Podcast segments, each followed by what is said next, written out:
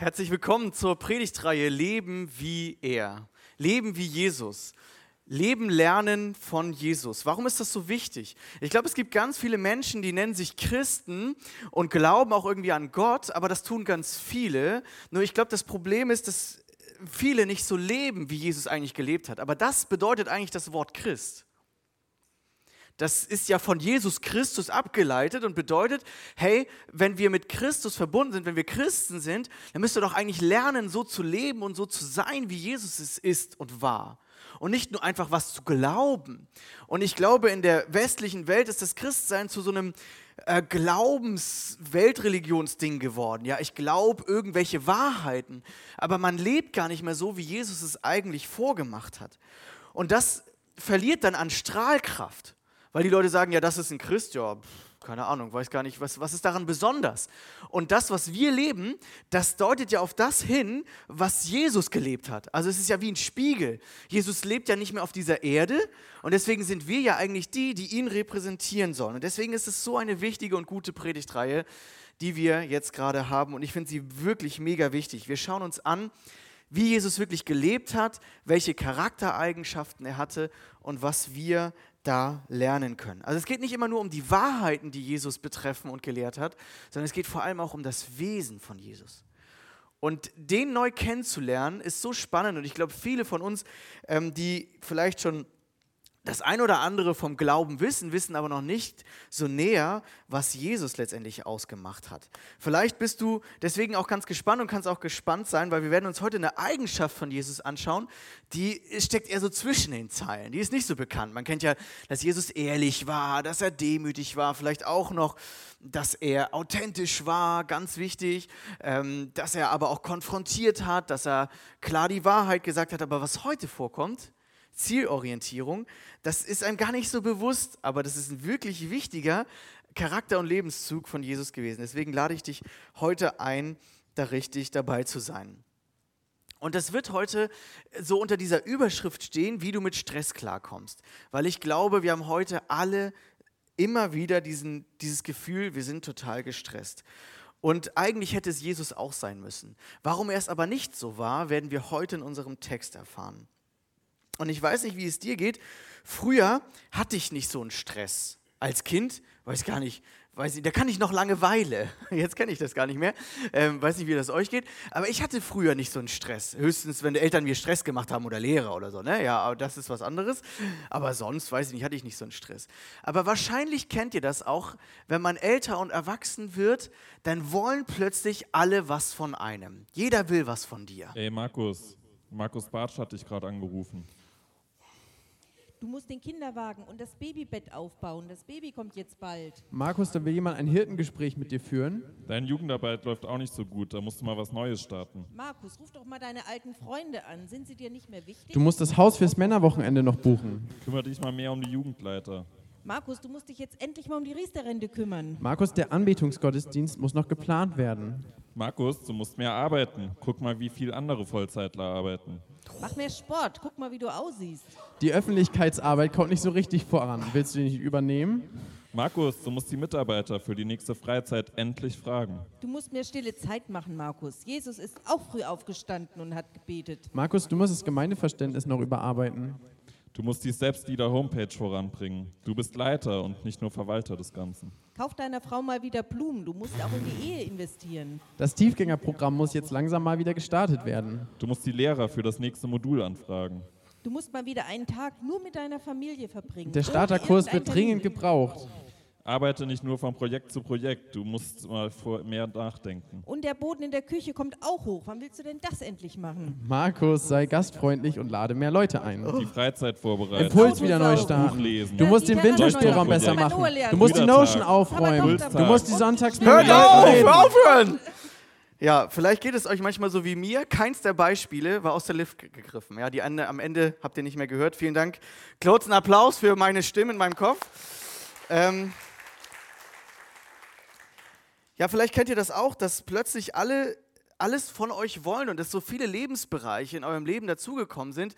Familie, Beruf, für Gott was machen, vielleicht ist es bei dir noch Hobby, vielleicht ist es keine Ahnung was, vielleicht ist auch viel mit Gesundheit zu tun und das stresst uns unheimlich. Und ähm, es kommt von allen Seiten irgendwelche Anforderungen und wir müssen lernen. Ich glaube, wir müssen lernen, uns zu fokussieren. Und das ist gar nicht so einfach. Wir müssen Prioritäten setzen. Ja, klar, das hört man immer, aber heute soll es darum gehen, wie kann das denn wirklich funktionieren? Und alles ist irgendwie wichtig. Alles, was gerade gesagt wurde, ist alles irgendwie wichtig. Nur wie kann ich jetzt wissen, was, was ist jetzt wichtig für mich? Wie setze ich jetzt Prioritäten? Was ist jetzt wirklich wichtig und wie setze ich da Ziele? Und ich glaube, das ist der Punkt. Und viele von uns sagen dann immer, oh, wenn der Tag nur 48 Stunden hätte, äh, wo die Sonne scheint und ich nur irgendwie 24 Stunden. Und das ist, glaube ich, der falsche Ansatz. Wir haben nicht zu wenig Zeit. Ich glaube, wir haben zu wenig Fokus. Schau mal, Jesus hat drei Jahre lang aktiv, aktiv gedient in seinem Auftrag, in seiner Mission. Und Jesus ist nicht einmal gerannt. Habt ihr irgendwo in der Bibel gelesen, dass Jesus rannte? Und er rannte zu Zachäus und er rannte zu dem Nächsten. Und, und wie ich immer, ihr habt mich schon, vielleicht habt ihr mich schon mal entdeckt, eigentlich rennen ja nur Kinder, außer mir. Ich renne manchmal auch noch. Das ist völlig verrückt, aber das ist wirklich, also eigentlich ist die Predigt nur für mich, ihr dürft zuhören. Aber das ist, ich bin so, ich rushe durchs Leben, wirklich. Es kommt vom einen zum anderen. Und Jesus, der ist nicht einmal gerannt, der ist sogar mit dem Esel nach Jerusalem eingeritten. Ich, wär, ich hätte ja das Rennpferd genommen, damit es schneller geht, damit ich dann schneller in Jerusalem meinen Auftrag erfüllen kann. Er hat ja auch nur drei Jahre gehabt. Da hat er zwölf Jünger rekrutiert, 351 AT-Prophetien erfüllt. Der hat äh, mit den Pharisäern diskutiert, Menschen geheilt. Wie macht er das? Ohne gestresst zu sein, ohne durchs Leben zu rushen, ohne die Zeit mit Gott zu vernachlässigen. Ohne nicht immer, Jesus war immer im Moment. Ich bin ganz häufig nicht im Moment. Ich denke an das nächste Ding. Ich gucke auf mein Handy und denke, oh, hat mir jemand geschrieben, ich muss noch jemanden anrufen. Es ist, es ist unfassbar. Und ich liebe das, wie Jesus das hinbekommt hat. Und heute soll es darum gehen. Jetzt sagst du vielleicht, ja, Jesus war nicht gestresst, weil er Single war. Ich finde es ein gutes Argument. Aber er hatte durchaus auch zwölf Plagegeister, mehr als die anderen von uns, die immer, Jesus, das verstehen wir nicht und wollen wir nicht das machen und wollen wir nicht dahin, die auch immer viel mitzureden hatten, nämlich seine Jünger. Also Jesus hatte durchaus auch eine Art geistliche Familie, auch wenn er nicht äh, verheiratet war und hatte auch viel mit denen zu tun. Und wir werden sehen, wie er die Priorität auf sie legt. Das Ding ist nur, Jesus hat an gewissen Stellen wichtige Weichenstellungen gesetzt und hat weniger gemacht statt mehr. Früher war das für mich immer ganz einfach. Ich habe einfach alles zugesagt. Ja, dann kamen so die ersten Anfragen für mal Musik machen in der Gemeinde oder dann kam, dann mal, willst du mal bei der Strami mitarbeiten, da wird nachher auch noch für geworben, so. Also es gibt immer, da gab immer Anfragen und da hatte ich noch nicht so viel, da habe ich einfach alles zugesagt. Am einfachsten ist immer, wenn man alles zusagen kann, oder? Nur irgendwann wird es komplexer. Und genauso war es in Jesus Leben. Und wir gucken uns jetzt das Markus-Evangelium an, das ist ähm, ein Biograf von Jesus, der Markus, der hat also ein Evangelium geschrieben, so sagt man das, das sind die ersten vier Bücher im Neuen Testament, also im zweiten Teil der Bibel. Und da hat ähm, der Markus aufgeschrieben, wie das, wie, der, wie das Dienstleben von Jesus losgeht.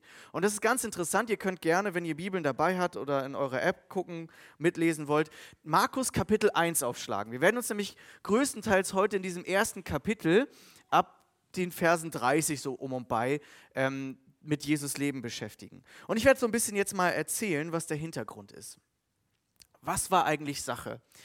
Der Markus berichtet von Jesus auf eine spezielle Art und Weise. Er fängt gleich bei dem Dienst an von Jesus. Er, er erzählt nichts von der Geburt oder jetzt irgendwie die, die, die Jahre, wo Jesus ganz normal als Handwerker gearbeitet hat, wo er aufgewachsen ist, sondern es geht gleich los mit Johannes dem Täufer.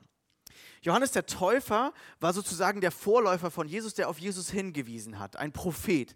Ein Prophet hat immer das Volk Israel ermahnt und hat gesagt, so wie ihr lebt, Leute, so geht es nicht weiter. Ihr lebt völlig an dem vorbei, was Gott möchte. Und ich sage euch mal, was Gott jetzt eigentlich von euch möchte und kehrt um. Tut Buße ist das biblische Wort dafür. Kehrt um, äh, so könnt ihr nicht weiterleben. Und genau das hat Johannes getan. Johannes war ein bisschen verrückt angezogen, das hat vielleicht auch Aufmerksamkeit auf ihn gezogen. Der hat auf jeden Fall, so steht es in den ersten Versen von Markus 1, könnt ihr nachlesen, der hat Leute getauft. Taufe ist das Symbol für Umkehr. Taufe bedeutet, ich fange ein neues Leben an. Ich, ich symbolisiere das und ich gebe das allen weiter und ich gebe davon Zeugnis, dass ich jetzt ein neues Leben anfangen will. Und genau das hat ähm, Johannes auch verkündigt. Er hat gesagt, Leute, so geht es nicht weiter. Tut Buße und lasst euch taufen. Und das Interessante ist, Jesus war am Anfang noch gar nicht so gefragt. Erst war Johannes gefragt. Aus ganz Judäa und Jerusalem kamen die Leute zum Jordan und haben sich von Johannes taufen lassen. Plötzlich kam da so ein Jesus, der ließ sich auch taufen. Aber da war der noch gar nicht so bekannt. Das ist ganz interessant. Das tut sich erst so, so beschreibt es Markus jetzt so in ab Vers 14. Plötzlich, äh, also bisher waren noch ganz viele Leute so mit Johannes unterwegs, plötzlich tut Jesus ein krasses, großes Wunder. Ähm, Jesus kommt ähm, in die Synagoge, er kommt nach Kapernaum, Kapharnaum auch genannt, und die Leute sind völlig überrascht von dem Wunder, was er tut. Er treibt einen bösen Geist aus und das haben die Leute noch nicht erlebt. Also klar, sie haben Johannes Botschaft gehört, aber so ein Wunder haben sie noch nicht erlebt. Und plötzlich wird Jesus berühmt. Plötzlich, so steht es hier, verbreitet sich die ganze Kunde von ihm oder also der, der Ruf, das geht ganz schnell. Der Mundpropaganda ging auch damals schon ohne WhatsApp ziemlich schnell. Und plötzlich kommen die ganzen Leute in Galiläa, das war so Nordisrael, kommen die ganzen Leute jetzt plötzlich auf Jesus zugeströmt. Sein Ruf verbreitete sich, Vers 28, mit Windeseile im ganzen galiläischen Umland. Jetzt geht's los. Jetzt könnte man sagen, Jesus hatte seinen Durchbruch. Jetzt war die Nachfrage da. Jetzt kamen alle. Und jetzt wird es interessant, wie Jesus mit den ganzen Leuten umgeht. Am Abend aber, es war nach Sonnenuntergang, brachte man alle Kranken und Besessenen zu Jesus. Also Jesus hatte noch die äh, Schwiegermama von Petrus geheilt. Ziemlich, ähm, ziemlich cool, guter, guter Dienst, gute Heilung, also wieder ein Wunder. Und jetzt war plötzlich so seine Jünger, so, das war das, das, das der Anfang seines Wirkens. Jetzt waren erst so die Jünger um ihn herum und jetzt plötzlich kommen die ganzen Leute und wollen alle was von ihm. Man brachte alle Kranken und Besessenen zu Jesus. Die ganze Stadt war vor der Haustür versammelt. Stellt euch das mal vor. Also, ähm, das hatten wir ja in ein paar letzten Monaten auch schon mal, dass irgendwelche Menschen vor dem Haus von Politikern versammelt waren. Nicht so ein schönes Gefühl in dem Fall. Bei Jesus waren sie jetzt nicht mit Fackeln hoffentlich vor der Tür, aber es war wahrscheinlich schon dunkel. Ne? Die ganze Stadt war vor der Haustür am Abend versammelt. Und Jesus heilte viele Menschen, Vers 34, die an den verschiedensten Krankheiten litten. Er trieb auch viele Dämonen aus, die, sich, äh, die er aber nicht zu Wort kommen ließ, weil sie wussten, wer er war. Ist ja logisch. Alle wollen gesund werden. Alle kommen dahin. Und Jesus tut es auch. Aber dann kommt ein wichtiger Moment. Jetzt fängt er an, sich zu fokussieren. Jetzt fängt er an, sich wieder an sein Ziel zu richten. Und zwar geht er folgende Schritte. Wir lesen weiter in Vers 35. Früh am Morgen, als es noch völlig dunkel war, stand er auf, schlich sich an den ganzen Leuten vorbei, so füge ich mal hinzu, ging aus dem Haus fort an, ein, an eine einsame Stelle, um dort zu beten. Jesus entschwindet dem Trubel. Wenn du plötzlich berühmt wirst und alle was von dir wollen, dein Produkt ist grade, hatte gerade den Durchbruch, würdest du dich das trauen? Einfach zu sagen, stopp. Jetzt gehe ich hier früh am Morgen, wenn alle was von mir wollen, ich hau einfach ab, gehe an eine einsame Stelle und fang an zu beten. Erstmal die Gemeinschaft mit Gott zu suchen und nicht alle, die was von mir wollen, immer weiter das zu geben, was sie von mir wollen. Das war krass. Das finde ich so vorbildlich. Jesus lässt das Handy liegen, er lässt die E-Mails liegen und er geht einfach in die Einsamkeit, wo ihn niemand erreichen kann. Das macht Jesus häufiger. Ob morgens, manchmal auch abends, häufig auf dem Berg da wo Ruhe ist, da wo man mal richtig einen Überblick bekommt, wo man mal durchatmen kann, wo man mal beten kann und Gott sagen kann, was ist jetzt, ist das jetzt alles wirklich nötig, was, was da von mir gefordert wird? Oder muss ich vielleicht gerade Prioritäten setzen? Muss ich mich vielleicht mal wieder auf mein Ziel ausrichten? Es muss auch im christlichen Bereich, für alle Christen jetzt hier unter uns, die das so ein bisschen kennen, es muss im christlichen Bereich auch immer alles schneller und mehr und doller gehen. Immer mehr Angebote, immer mehr Konferenzen, immer mehr geile Projekte. Manchmal habe ich den Eindruck, wir wollen auch immer mehr. Und überall bin ich dabei. Überall stecke ich mittendrin und merke gar nicht mehr, dass ich mich in so einem Strudel befinde und überall denke, ich muss mitmachen und den Fokus verliere. Vielleicht liegt es daran, dass ich mir manchmal nicht diesen Abstand nehme und mal Ruhe kriege und mit Gott drüber rede, was ist jetzt eigentlich wirklich wichtig und was nicht. Das Problem ist nicht, dass wir so viel Arbeit haben, das Problem ist, dass wir manchmal nicht ausbrechen können. Ich habe letztes Wochenende einen Vortrag, einen richtig guten Vortrag gehört über Dienst, Familie und Beruf managen. Das war so für junge Leiter in Gemeinde extra gedacht, von einem Geschäftsführer von einem Unternehmen, das 11 Milliarden ähm, Jahresumsatz hat und der 4500 Mitarbeiter unter sich hat. Und der sagt, also ich arbeite am Wochenende nicht. Ich habe Prinzipien, wo mich meine Sekretärin nicht anrufen darf, außer wenn familiär was ist oder wenn es wirklich brennt.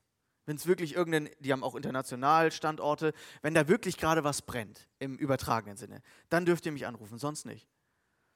Und er hat Zeit für Gemeinde, Zeit für Familie. Natürlich, manchmal arbeitet er ziemlich viel, aber er hat auch Ruhe mit Gott und das fand ich so beeindruckend, ja. Wenn du 4500 Mitarbeiter unter dir hast, schon eine krasse Nummer. Ich glaube, der Unterschied ist, wer aus der Ruhe agiert, ist geordnet, ist konzentriert und ist auch fröhlich wenn ich aus Stress und Getriebenheit agiere, dann bin ich so ungehobelt. Dann laufe ich an euch vorbei hier sonntags, vielleicht habt ihr das manchmal schon erlebt und es nervt mich an mir. Ja, wenn ich sonntags nach der Predigt denke, ich muss noch das mit dem besprechen, ich wollte noch mit dem reden, dann will ich noch da sein und am Ende bin ich, äh, rede ich kurz mit dir und dann bin ich mit dem Gedanken schon woanders und das merkst du. Du merkst, dass ich nicht da bin, dass ich nicht ganz zuhöre, dass ich so getrieben bin, dass ich eigentlich schon zu dem Nächsten will. Und das ist total schade. Da ist man unaufmerksam, man tut irgendwas ab, na, wie geht's? Ja, mhm. und dann geht man gleich weiter. Das bringt niemandem was. Deswegen aus der Ruhe leben, im Moment leben, das wünsche ich mir so sehr, wie es Jesus getan hat. Er hat sich nicht stressen lassen, er hat natürlich auch Angst und Stress in dem Sinne erlebt, als er zum Beispiel aufs Kreuz zugegangen ist. Das will ich gar nicht sagen. Ich will auch nicht sagen, jetzt in dieser Predigt, versteht mich nicht falsch, wir könnten jetzt so ein Leben ohne Stress führen. Das meine ich nicht. Ich meine nur, wie sollen wir damit umgehen, wenn der Stress kommt? Nämlich, dass wir bewusst in die Ruhe gehen, dass wir die Ruhe suchen, dass wir uns ähm, wirklich Zeit nehmen, uns wieder mit Gott zusammen auch zu fokussieren für meine Frau und mich sind das auch wichtige Termine geworden, dass wir, und darum müssen wir auch kämpfen um diese Termine, dass wir so Vision-Zeiten haben. Wir nennen das so, wir gehen dann irgendwo raus, gehen essen, gehen frühstücken, keine Ahnung. Ich kann mir mein, ähm, mein, mein Berufsleben ja einigermaßen einteilen, was nicht immer von Vorteil ist. Ähm, und dann fokussieren wir und sagen, was, was wollen wir eigentlich erreichen? Was muss weniger, was muss mehr passieren in den nächsten Monaten? Wenn du immer so durch den Alltag läufst ähm, und nie ausbrichst, wird das schwierig. Was Jesus als zweites Prinzip ist, ganz wichtig, er legt Prioritäten. Er, folgendes passiert, er wird eingeholt von seinen Jüngern. Die können es natürlich überhaupt nicht fassen. Ne? Jetzt sind da schon die ganzen Leute am Haus. Er könnte jetzt das Kreisklinikum Kapernaum eröffnen, aber was? Jesus haut einfach ab. Ja? Also ich kann es auch nicht verstehen. Simon, immer der, der vorprescht, sehr sympathisch für mich. Simon und die, die bei ihm waren, eilten ihm nach. Und als sie ihn gefunden haben, Vers 37, sagten sie ihm, alle suchen dich, Jesus, wo bist du denn jetzt? Also kann doch nicht wahr sein. Jetzt haben wir diesen Durchbruch, das, was du erreicht wolltest. Jetzt sind die ganzen Leute da und die wollen was von dir und du haust ab. Sag mal, also kann das, kann das denn wahr sein? Alle suchen dich. Und Jesus, ganz stumpf, ja, lesen wir gleich. Ähm, Jesus setzt seine Prioritäten anders. Aber zunächst finde ich bedeutsam, bevor wir gleich zu dem zielorientierten Leben kommen, zunächst finde ich bedeutsam, er lässt sich von seinen Jüngern unterbrechen. Er sagt nicht, hört mal zu, Jungs, ich habe hier gerade eine stille Zeit mit Gott. Er lässt sich von seinen Jüngern fast immer, soweit ich weiß, ihr könnt, die Bibelpros können mich sonst nachher nochmal korrigieren, er lässt sich von seinen Jüngern unterbrechen. Seine Priorität legt immer als erstes auf Gott, als zweites auf die ihm Anvertrauten, nämlich seine geistliche Familie, die Jünger. Seine Priorität liegt auf Zeit mit seinen Anvertrauten. Das ist total interessant. Jesus hatte in drei Jahren echt viel zu tun, nämlich ganz Jerusalem im Prinzip mit der guten Botschaft zu erreichen. Und trotzdem nimmt er sich immer Zeit für seine Anvertrauten. Manchmal auch ein bisschen genervt, ne? Ich hatte ja schon mal vorhin das Wort Plagegeister genommen. Die Jünger hatten manches nicht gecheckt, sagten, Herr, kannst du es nochmal erklären? Und er sagt, oh, versteht ihr es immer noch nicht? Und er nimmt sich trotzdem Zeit. Sehr sympathisch für alle Eltern. Oh, aber er nimmt sich trotzdem Zeit. Er nimmt sich trotzdem Zeit und setzt sich mit seinen Jüngern zusammen. Interessant ist, bei einer seiner wichtigsten Predigten, das ist mir eine Zeit lang gar nicht aufgefallen, da kommt wieder eine ganze Volksmenge zu ihm. Das ist die sogenannte Bergpredigt, weil er da auf den Berg geht. Ist euch aufgefallen, warum er auf den Berg geht? Müsst mal lesen, das ist mir vorher gar nicht so aufgefallen. Matthäus 5, Vers 1. Eines Tages, als sich immer mehr Menschen um Jesus sammelten, kennen wir irgendwo her, aus unserem Bibeltext, was macht er da? Stieg er mit seinen Jüngern auf einen Berg und setzte sich dorthin, um sie zu unterrichten. Die Jünger kommen als erstes. Die dir geistlich anvertrauten, wenn du Eltern bist, sind das immer deine Kinder als erstes. Die dir anvertrauten sind immer als erstes die, die am meisten von dir lernen, die am meisten Jüngerschaft von dir bekommen sollen, die am meisten Aufmerksamkeit auch von dir bekommen sollten. Und das ist das, was Jesus tut. Die ganzen Menschen wollen was von ihm. Er zieht sich zurück und sagt, jetzt unterrichte ich erstmal euch. Boah, das hat mich ganz schön umgehauen in der Vorbereitung. Denn ich kenne mich häufig so, wenn Erwachsene was von mir wollen, dann bin ich mehr so auf sie fokussiert. Coole Gespräche führen hier in Gemeinde. Und wenn mich dann mein Sohn fragt, Papa, was ist denn das mit Taufe? Ja, erkläre ich dir später. Oder wenn ich abends sitze, äh, wir lesen immer unseren Kindern eine, eine Geschichte vor. Manchmal erwische ich mich, dass ich Bock habe auf, den nächsten, auf den nächsten Punkt, den ich nach dem Kinder in, ins Bett bringen endlich machen kann.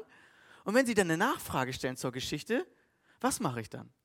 Nehme ich mir die Zeit, dann was zu erklären und sage ich, boah, jetzt schlaft mal, ihr seid ja auch müde, haben ja schon die Bibelgeschichte gelesen, reicht ja, ich muss jetzt runter zu meinem Hauskreis. Family first. Es kann doch nicht sein, dass es immer wieder, dass ich mich immer wieder ertappe, ich lieber andere lehre, lieber andere zu Jüngern mache, als meine Kinder. Und ich ertappe mich dabei wirklich. Was nicht bedeutet, dass du dich immer um deine Kinder drehen sollst und ihnen so beköchern sollst, dass, sie, dass du gar kein Auge mehr für andere hast und irgendwie dich immer nur um Familie drehst. Dabei wäre es gar nicht nötig, dabei ist es übertrieben. Das meine ich nicht. Aber Paulus sagt das später auch. Paulus sagt, ein Diakon, also ein, Mitab ein verantwortlicher Mitarbeiter in Gemeinde, muss seiner Frau treu sein, sich in vorbildlicher Weise um seine Kinder und die ganze Familie kümmern. Sonst kann er kein Diakon werden. Punkt. Früher war es so, und das ist echt nicht rühmlich, dass die Vollamtlichen bei uns so in diesen, in diesen Vollzeitlerkreisen, wo ich arbeite, die also als ähm, Reisebrüder, so hieß das früher, unterwegs waren und die Gemeinden belehrt haben und Predigten gehalten haben und ähm, Bibeltage gemacht haben und so, die haben sich teilweise über die Tage, die sie Abwesenheit waren und bei Gemeinden unterwegs waren, identifiziert. Das, der Rekord soll 300 Tage im Jahr gewesen sein. Und zu Hause waren Kinder und Familie. Ja, wunderbar. Dann warst du in allen Gemeinden unterwegs, hast die toll unterrichtet, aber deine Familie, was hat die von dir mitbekommen? Ja, Papa ist weg. Papa ist vor allem eines weg. Und das ist, glaube ich, für viele Kinder auch nicht gut ausgegangen. Deswegen ein ganz klarer Appell hier an Prioritäten. Zeit mit Gott ist die erste Priorität. Das symbolisiert hier der Berg. Sich mal zurückziehen. Aber Leute, auch unterbrechen lassen. Nicht immer meine Struktur ist das Entscheidende, sondern dass ich überhaupt Zeit mit Gott verbringe. Das ist das Entscheidende. Jesus war durchaus auch flexibel. Ähm, und Zeit mit seinen Anvertrauten. Zeit mit denen, die dir geistlich oder auch ganz körperlich sozusagen anvertraut sind.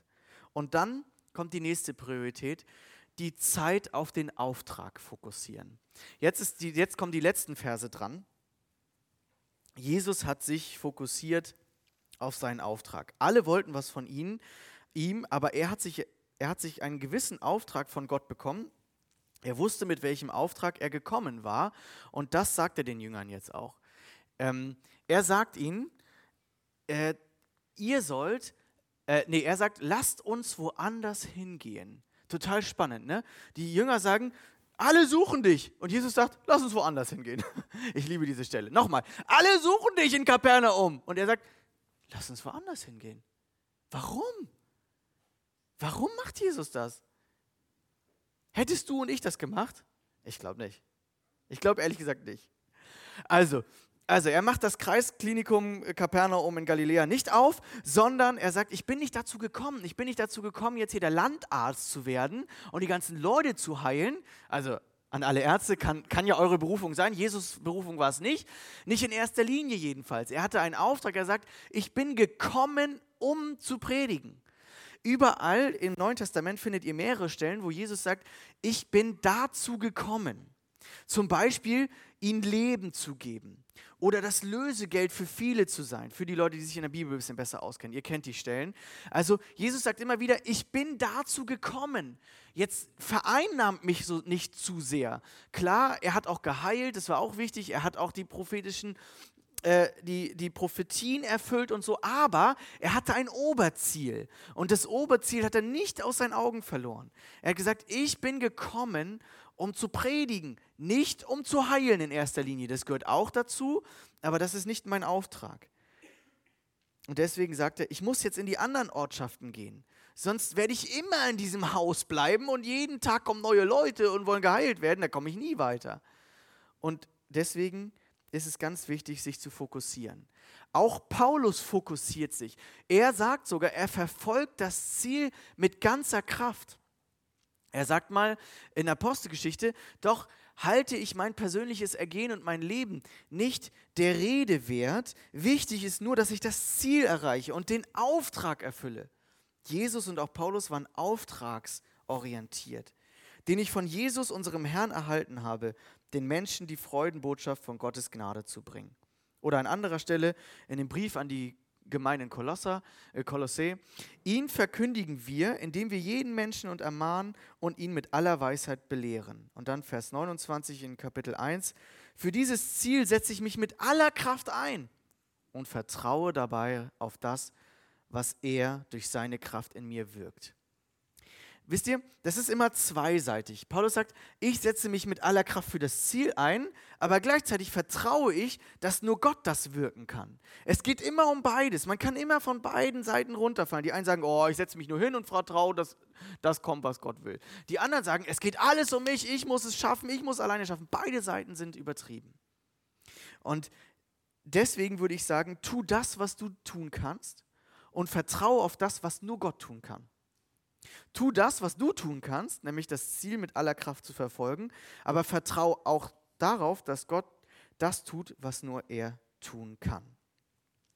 Weißt du, ich glaube, viele von uns wissen nicht so richtig, was ist unser Ziel. Und die Ziele können sich auch ändern. Ich glaube, ganz wichtig ist, dass wir uns eben diese Ruhezeiten nehmen und mal mit Gott gemeinsam mit der Frage, Gott, was willst du mit meinem Leben eigentlich aktuell? So die nächsten fünf Jahre, das finde ich eigentlich mal einen ganz guten Zeitraum. Bei Jesus waren es jetzt drei, aber bei ihm war es auch ganz klar. Ja? Ähm, wozu hast du mich jetzt gesetzt? Was sind meine Begabungen? Was ist das, was ich kann? Was ist das, was du mir aufs Herz gelegt hast? Wie fühlst du mich gerade? Wo, welche Signale muss ich wahrnehmen? Und wo sagen mir auch andere, das ist eigentlich das, was du jetzt machen solltest? Und gleichzeitig, wo verzettel ich mich auch?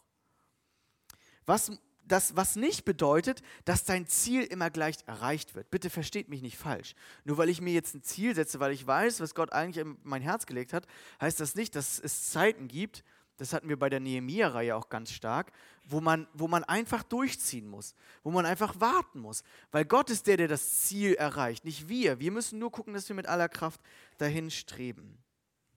Ich habe meine Ziele, die ich habe, auf meine Gebetsliste getan. Ganz konkret. Nicht nur Menschen und irgendwelche Anliegen, sondern auch das, wo ich denke, dass Gott mich in diese Richtung führt. Und da bete ich einfach für. Und wenn sich eine Zeit lang nichts ergibt, dann bete weiter. Ich habe vor über zehn Jahren so eine Berufung gespürt, hier in Kiel zu bleiben und an der Gemeinde mitzuarbeiten, in der Jugendarbeit was voranzubringen, aber auch die Gemeinde aktiv mitzugestalten. Und ich wusste irgendwie, obwohl auch mir jemand anders gesagt hat, hey Markus, Theologie studieren, kann ich mir gut vorstellen bei dir. Ähm, er hat mir empfohlen, auf eine theologische Hochschule zu gehen, habe ich gewusst, nee, ich muss nach dem Zivi und nach der Bibelschule, ich muss hier zurück nach Kiel. Und ich hatte dieses Ziel, dass Gemeinde lebendig wird, dass ich da meinen Beitrag, äh, äh, Beitrag zu äh, hinzufügen kann. Aber das dauert und dauert und dann trotzdem sich da einbringen zu lassen, nicht zurückzuschrecken, wenn es mal Umwege gibt, wenn es mal anstrengend wird. Das geht nur, wenn man dieses Ziel vor Augen hat, wenn man weiß, ich sehe da was, was, was jetzt als nächstes kommen soll. Es ist, unsere, es ist unsere Sache, uns nicht vom Ziel ablenken zu lassen. Es ist Gottes, nicht vom Ziel ablenken zu lassen. Es ist Gottes Sache, das Ziel zu erreichen. Wenn du noch nicht weißt, ja, was sind überhaupt meine Begabungen? Was könnte meine Berufung sein? Und auch die letzte Predigtreihe über Nehemiah, die nicht geholfen hat, dann kann ich dir das Heft nochmal empfehlen. Ich habe noch zwei Exemplare mit, aber das könnt ihr euch auch kostenlos runterladen oder bestellen. Das mag ich wirklich sehr. Das ist ein Berufungsheft. Das ist zwar für junge Leute aufbereitet, ein bisschen peppig so, aber es ist für jeden gut. Glaubt mir.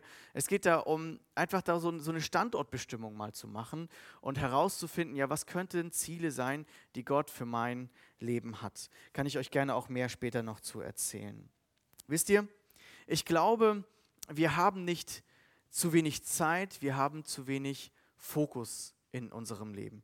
Wir haben nicht zu wenig Zeit, ähm, wir haben zu wenig Fokus. Und fokussieren geht nicht ohne zu reduzieren. Ähm, ich habe den Eindruck, es fehlt uns nicht an guten Ideen, was wir zu tun haben, was wir machen sollten. Vielleicht hast du Familie, dann ist die Priorität schon mal klar. Ähm, vielleicht hast du ein Studium, das musst du durchziehen. Du hast Arbeit, die hat viel, nimmt viel Zeit ein. Du siehst viele Notwendigkeiten. Mir ist doch völlig klar, dass, dass, dass ihr genügend Ideen habt, was man tun könnte. Auch in Gemeinde, auch insgesamt im Umfeld. Ihr habt, ihr habt ein Herz für eure Familie, ihr habt ein Herz für eure Nachbarn. Das ist doch alles klar. Das ist doch nichts, wo ich euch jetzt was von erzählen muss. Ähm, das Punkt, der Punkt ist, wir haben manchmal Ziele, wir wissen nur nicht, was ist jetzt unser Ziel und was sollten wir vielleicht auch beiseite lassen. Wir kriegen das mit dem Fokussieren manchmal nicht hin. Ich habe für mich mal so eine Lebensberufung formuliert. Das hilft, das hat mir wirklich geholfen. Das ändert sich auch immer mit den Jahren. Ja, das ist jetzt nichts, was jetzt irgendwie was Magisches ist oder so. Es hilft einfach nur mal so einen Fokus zu setzen. Das habe ich ungefähr vor fünf Jahren gemacht, würde ich sagen. Und eins dieser eins dieser Teilbereiche habe ich mal so formuliert. Mein Wunsch ist es oder mein Ziel ist, dass Gott mich gebraucht, um junge Leute in ihre oder junge in, in Klammern, um Menschen in ihre Berufung zu führen, damit Gemeinde gesund wächst. So, das ist ein Bestandteil, jetzt habe ich mal Familie und so da rausgelassen, aber ein Bestandteil, wo ich gemerkt habe, das ist das, wozu Gott mich beruft. Leute zu coachen, Leute zu fördern, Leute voranzubringen, in Leuten ihre Berufung zu helfen, zu entdecken und Gemeinde gesund voranzubringen. Jetzt habe ich aber in den letzten Jahren gemerkt, da ist super viel anderes dazu gekommen. Ich habe mich total verzettelt an manchen Punkten. Ich habe so viel gemacht. Ich habe zum Beispiel letztens erst, das ist erst ein halbes Jahr her, bei einem Arbeitskreis zugesagt. Manchmal kennt ihr das ja. Jemand, den ihr sehr respektiert, fragt euch für etwas an. Ja? Und es ist so ein Moment, wo du eigentlich ganz locker bist. Ich war dann auf so einer schönen, schönen Sitzung, auf so einer schönen Schulung und das war so ein, so ein überregionales Treffen. Und da kommt jemand, ein Bibelschullehrer von mir, den ich wirklich sehr respektiere. Und der fragt mich an, ob ich Teilnehmer in so einem Arbeitskreis sein möchte. Und ich dachte, boah, ja, wenn er mich fragt, ne, ja, du willst ja auch, bist ja noch junger Vollzeitler, ne, du willst ja keinen schlechten Eindruck machen, also sagst du zu. Frau nicht gefragt, Gott nicht gefragt, einfach zugesagt. So, großer Fehler. Ich zugesagt beim Arbeitskreis, dachte, das sind so ein, zwei Treffen, ne, wo man sich mal abspricht, ein bisschen was plant. Es geht so darum, um das nächste Jahresthema für, den, äh, für, den, äh, für das Netzwerk des Freien Brüderkreises, das, wo wir auch zugehören, festzulegen. Ich dachte, das geht ja ganz schnell. Ein bisschen was vorplanen, ein paar Referenten überlegen, zwei, drei Zoom-Stunden, das war's. Ne? Pustekuchen. Das war jede Woche mehrere Stunden irgendwelche Sitzungen. Und ich habe gedacht, was machst du schon wieder zugesagt? Ja? Und, dann, oh. und in den, ich habe dann gemerkt, in den letzten Monaten, letzten halben Jahr, das, was ich eigentlich tun sollte, mich um Menschen zu kümmern. Menschen, zum Beispiel haben wir so ein äh, junge Leiterprogramm hier in der Gemeinde, das nennt sich Tiefgänger. Manche wissen das. Habe ich total vernachlässigt. Das heißt, ich habe das, was ich eigentlich machen sollte, was zu meiner Berufung zählt, vernachlässigt und habe irgendeinen anderen Kram angenommen. Und dann plötzlich plane ich alle möglichen Veranstaltungen, bin zum Planer der Gemeinde hier geworden. Wenn es um irgendwelche Feste geht, mache ich das alles. Und das, was aber eigentlich meine Berufung ist, fällt den Bach hinunter. Und ich glaube, das kennen wir auch. Corrie Bohm sagt mal, If the devil can't make you sin, wenn der Teufel dich nicht zum Sündigen bringen kann, He will make you busy. Er macht dich beschäftigt. Er macht dich einfach voll beschäftigt. Dass du nicht mehr siehst, was wichtig ist in deinem Leben. Dass du die Menschen nicht mehr siehst. Dass du die Zeit mit Gott nicht mehr siehst. Dass du nicht mehr siehst, was wirklich dran ist. Finde ich eine krasse Aussage. Zielfokussierung geht nicht so ohne Reduzierung. Und Reduzierung heißt Nein sagen lernen. Ganz spannend, ähm, auf dem Stadtteilfest, das war jetzt ja vor zwei Wochen, glaube ich, ja, zwei Wochen ungefähr, ähm, da hatten wir viel zu viel zu tun. Ja, wir haben uns ein bisschen unterschätzt. Wir hatten schon einige Mitarbeiter, einige waren von euch dabei, aber es war voll überrannt, es war voll überlaufen. 2000 Leute auf diesem kleinen Stadtteilfest da in dieser Lichtung da in unserem Viehburger Gehölz.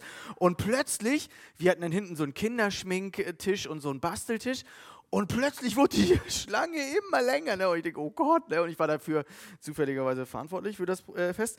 Und ähm, dann äh, gehe ich zu einer Person, zu einer Mitarbeiterin unserer Gemeinde und sage, du, hey, ähm, könntest du vielleicht noch beim Kinderschminken mitmachen? Oder weißt du irgendjemanden? Ja, die sind total überlastet.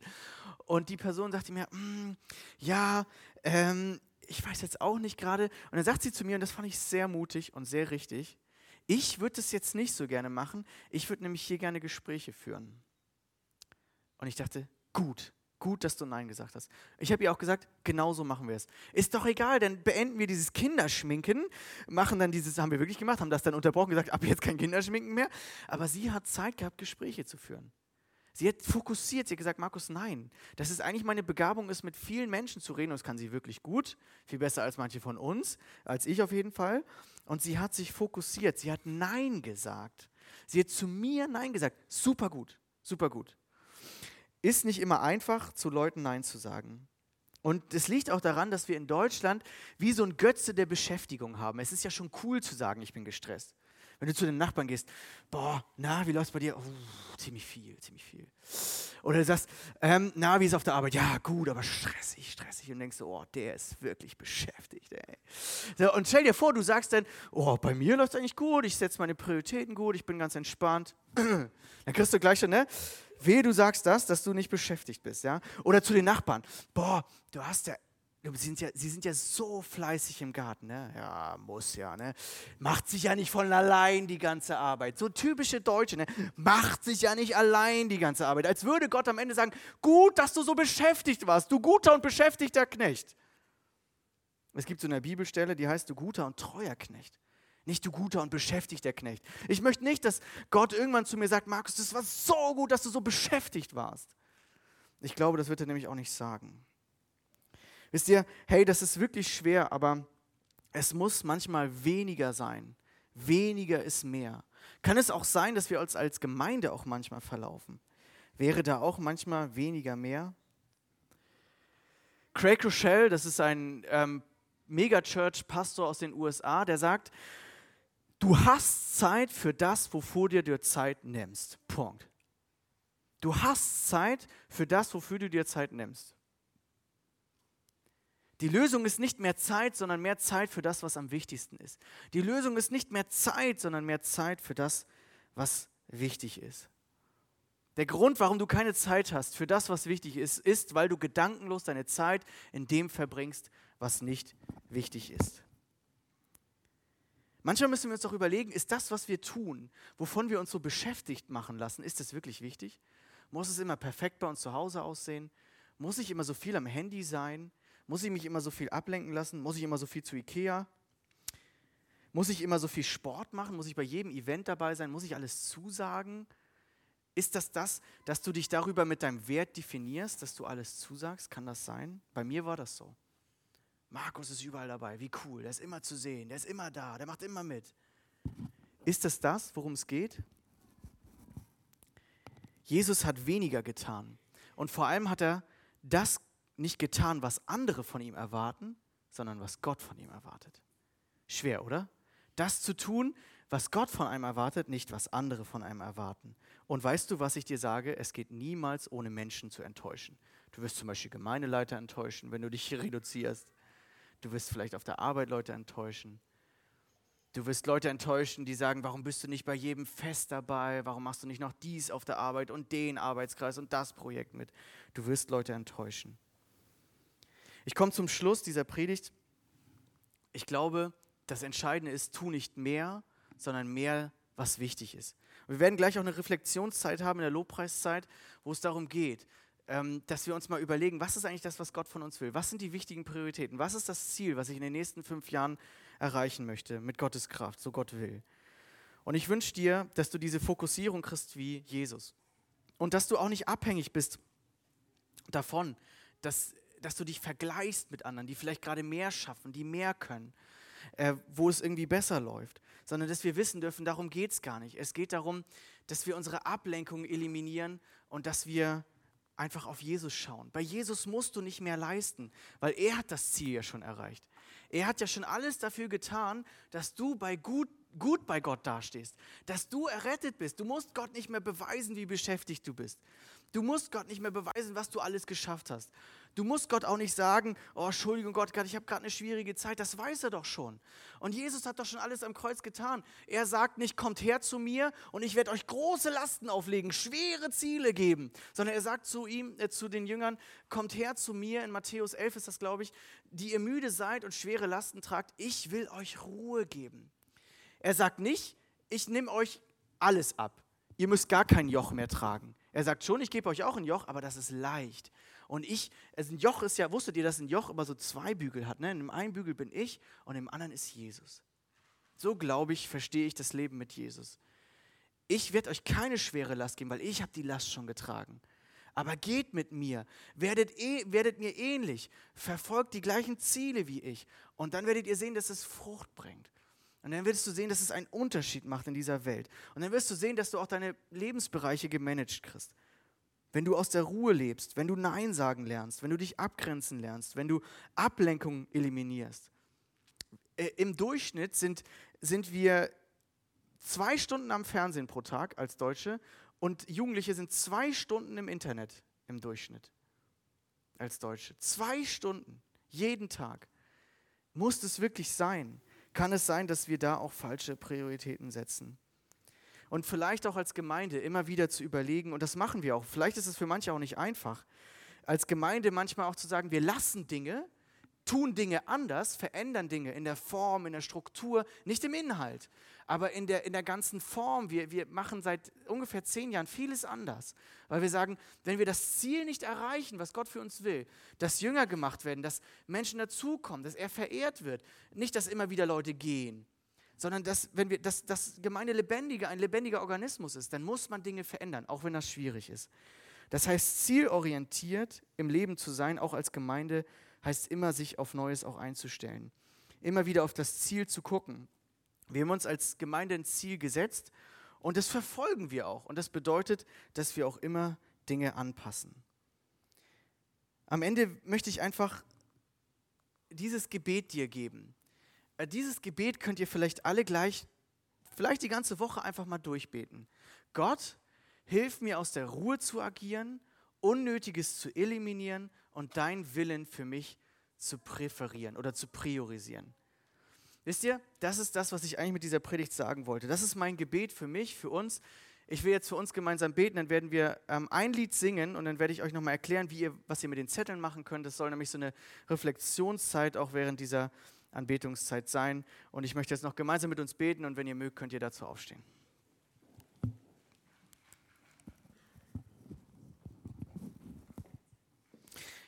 Jesus, hilf uns einfach mehr zu werden wie du. Danke, dass wir das nicht alleine tun müssen. Danke, dass du schon wirklich das Ziel erreicht hast ähm, und wir nicht mehr besser sein müssen vor dir oder vor Gott, dass wir es nicht immer selber hinkriegen müssen. Aber hilf uns auch, das, was an uns liegt, zu eliminieren, wo wir faul sind, wo wir unfokussiert sind. Danke, dass wir das auch mal sein dürfen, dass du uns immer wieder vergibst. Danke, dass es nicht darum geht, bei dir perfekt zu sein. Gott, hilf uns, dass ähm, wir aus der Ruhe mit dir agieren, dass wir Zeit nehmen, wo wir ausbrechen aus unserem Alltagstrubel. Hilf, dass wir Unnötiges eliminieren in unserem Leben, was überhaupt nicht dem Ziel dient, wo wir uns so beschäftigt machen. Und hilf, dass wir deinen Willen priorisieren. Ich bete jetzt für jeden, der diesen Willen nicht kennt, der ähm, noch gar nicht weiß, was, was, was hast du für Gaben in ihn reingelegt. Ich bete für jeden, der vielleicht ähm, gerade noch nicht so richtig sicher ist, ob er dir vertrauen soll, dass er dieses Leben mit dir wirklich entdecken will, weil es zielorientiert ist, weil es einen Sinn hat, weil es diesen Sinn hat, in der Ewigkeit wird es Früchte tragen, was wir hier tun. Und in der Ewigkeit werden wir nur bei dir sein, wenn wir wirklich dir nachfolgen, wenn wir mit dir unterwegs sind. Deswegen bete ich für jeden, der jetzt hier im Livestream dabei ist oder hier vor Ort, dass du ihn inspirierst und ihn einfach motivierst, dir nachzufolgen. Und auch für jeden von uns, der schon mit dir unterwegs ist, dass wir unsere Berufung für unser Leben wieder neu entdecken, uns auf das Ziel fokussieren, was wirklich dir wichtig ist, Herr. Schenk, dass wir uns nicht verzetteln. Danke, Herr, dass du größer bist, dass du Mauern überwinden kannst, dass du größer bist als unsere Scham, als dass wir meinen, wir müssten Anerkennung immer von Menschen haben. Danke, dass du größer bist als unser Versagen und dass du uns liebst, so wie wir sind. Amen.